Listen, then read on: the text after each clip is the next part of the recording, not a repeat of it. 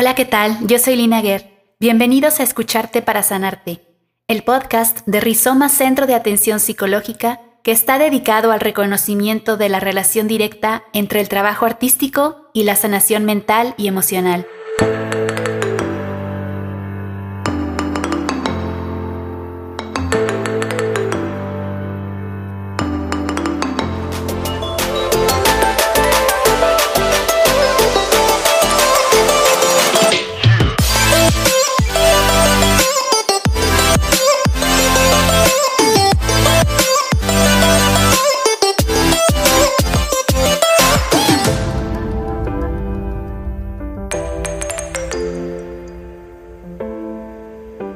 Durante esta primera temporada presentaremos algunos artistas que han utilizado el arte como herramienta de sanación, con la finalidad de dar a conocer un poco de su vida y obra y compartir con ustedes los beneficios integrales que brinda el trabajo arte terapéutico.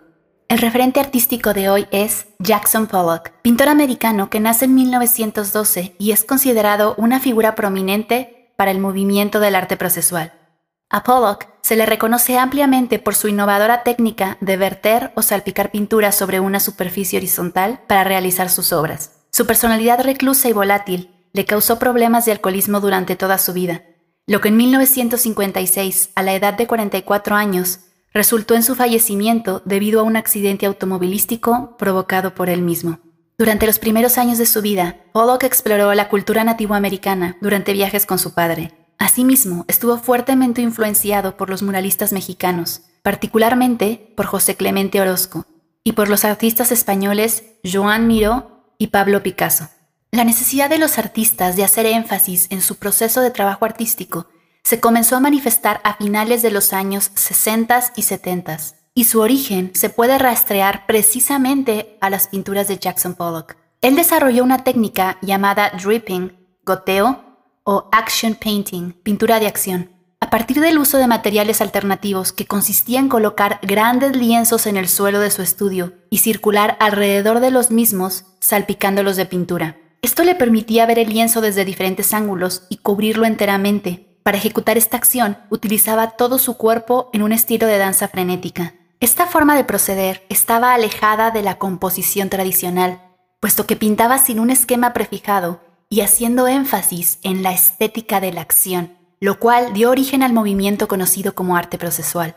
De acuerdo con la definición del Museo Tate, Reino Unido, el término arte procesual se refiere a la práctica en donde el proceso de creación artística no se oculta, sino que se presenta como un aspecto prominente del trabajo completo, de modo que una parte o la temática entera de la obra consisten en la realización de la misma. En el trabajo de Pollock, con su sucesión de capas de pintura vertida aplicada con la técnica de goteo, se pueden identificar las acciones del artista durante la realización de su obra, lo cual posibilitaría su reconstrucción hasta cierto punto. No obstante, más allá de la posibilidad de reconstrucción de una obra, el trabajo procesual pretende demostrar la serie de pasos adoptados y la experiencia personal del artista durante la concepción, producción y desarrollo de un proyecto, en donde dicha sucesión de acciones es tan o incluso más importante que la pieza que se presenta como resultado final del mismo. En el arte procesual también se enfatiza en los resultados obtenidos a partir de materiales particulares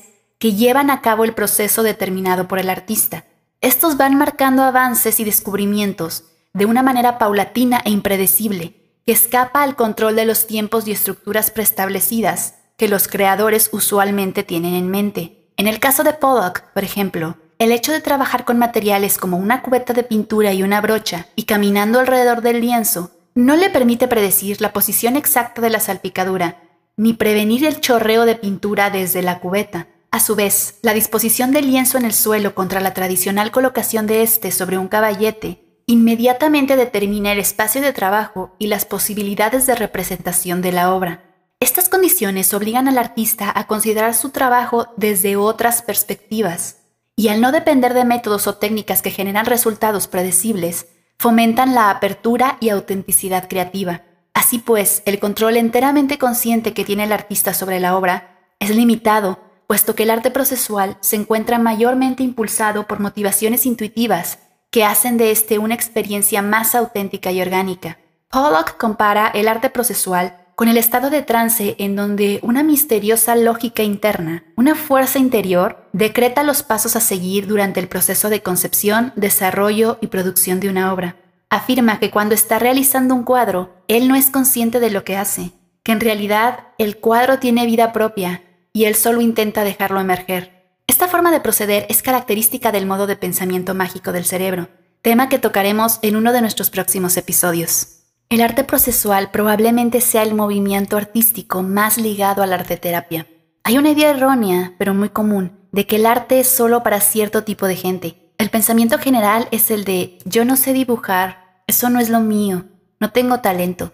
Y pues esto deriva en la reticencia a acercarse también a la arteterapia, porque asumen que tiene que ver con la capacidad de ejecutar técnicas artísticas o la calidad del resultado final de la obra. Pero la arteterapia no tiene nada que ver con esto. El arte producido durante las sesiones arteterapéuticas es crudo y libre, marginal y procesual, porque la relevancia no radica en la pieza, sino en las acciones realizadas durante la creación de la misma. Si en una sesión terapéutica se da la instrucción de realizar un dibujo, por ejemplo, lo que cura no es el dibujo en sí, es el proceso sobrellevado para llegar a este. Dicho de una forma más general, lo que importa no es el destino, sino el viaje. Y nuestras vidas son eso, un viaje. Y la mayoría de nosotros, al menos, no vivimos pensando en llegar a la meta final. No esperamos la muerte como equivalente de la realización y el éxito. Lo que nos importa es el trayecto, lo que hacemos o dejamos de hacer durante el tiempo que dure nuestra presente encarnación. Lo que es más, la muerte incluso carece de significado cuando nos llega. Uno ya no está ni presente en ni consciente de este plano para experimentarla, ni se entera. Reflexionando un poco sobre el asunto, podemos darnos cuenta de que incluso el rito funerario, que marca la partida de una persona, no se realiza para esta, sino para los que se quedan. Como todo rito, funge su propósito de transición a la siguiente etapa, para encauzar la catarsis provocada por la pérdida, de forma que suavice la crisis que generará el cambio. Y aquí, ¿por qué es tan famosa y relevante la obra de Pollock? El por qué esos cuadros son más que manchas, rayones que podría ser un niño o basura, porque dentro del paradigma del arte contemporáneo, el valor artístico de una obra se determina por su singularidad, su pertinencia para el contexto sociocultural en el que se genera, su peso discursivo y sobre todo la experiencia que ésta brinda al espectador. El arte procesual desacraliza y banaliza el arte, lo libera de la genialidad, la grandiosidad, la belleza, la armonía y el talento. Parámetros propios del paradigma del arte clásico, por cierto y lo acerca a todos nosotros. Y la estética de la acción, premisa sobre la que se fundamenta, nos invita a centrarnos en el proceso en vez de en los resultados. Y con esta idea en mente es como deberíamos sobrellevar nuestros procesos de sanación. Porque la mayoría de las veces resulta muy complicado entender lo que nos está sucediendo. Por más que lo intentamos, no siempre vemos resultados, no los que esperamos, y automáticamente asumimos que nuestro esfuerzo no está funcionando.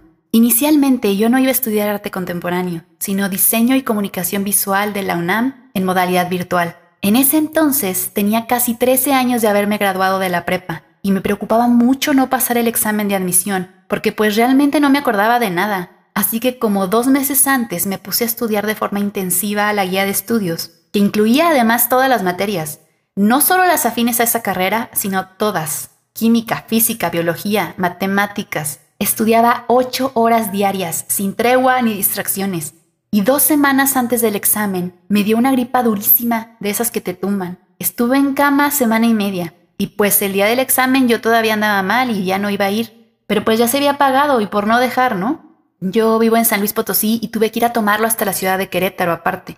Total, que el día que publicaron quiénes sí entraron, resulta que me había quedado a seis preguntas de ingresar. Y me dio tanto coraje y sentí tanta frustración porque pues número uno, ya traía una larga lista de fracasos anteriores a ese. Pero además pensaba que si no me hubiera enfermado, hubiera podido estudiar tantito más y pasar. El caso es que en ese momento yo no le veía sentido a lo que había pasado y se me hacía muy injusto también. Pero aunque yo no lo sabía en ese entonces, al final de ese mismo año, me iba a enterar de la existencia de la licenciatura en arte contemporáneo en la autónoma de aquí de San Luis Potosí y que siete meses después iba a pasar el examen e ingresar a esta carrera. Y ahora me da mucho gusto que las cosas hayan sucedido así, porque es verdad que no tengo cómo comparar lo que hubiera sido la otra experiencia, pero siento en mi corazón que esta siempre fue la opción correcta. A lo que voy con todo esto es a que hay muchas cosas que en el momento en que nos suceden parecen ser negativas, pero en realidad no lo son. porque suceden para nuestro mayor bien, solo que en ese momento no podemos verlo. Y es que nuestra percepción de la realidad es tan limitada que realmente no se puede confiar del todo en ella, por lo que a su vez tampoco se puede confiar en la percepción que tenemos de las cosas que nos pasan. Y también se da al revés, suceden cosas que parecen muy buenas y terminan dándonos problemas y causándonos dolor y decepción.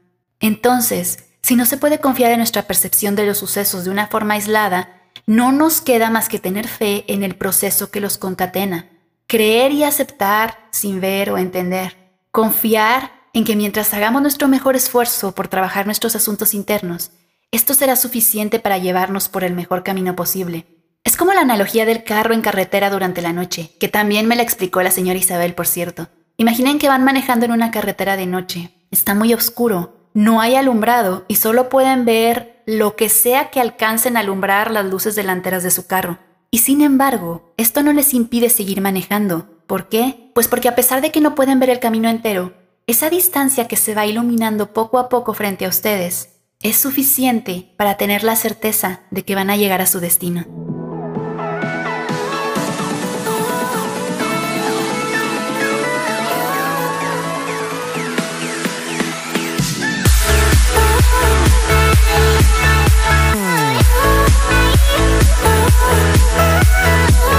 Muchas gracias por habernos escuchado. Esperamos que haya sido de su agrado. Gracias también a Paco Rojas, nuestro diseñador y editor de audio, y a Caro Raigosa, psicóloga y arteterapeuta a la cabeza de Rizoma Centro de Atención Psicológica.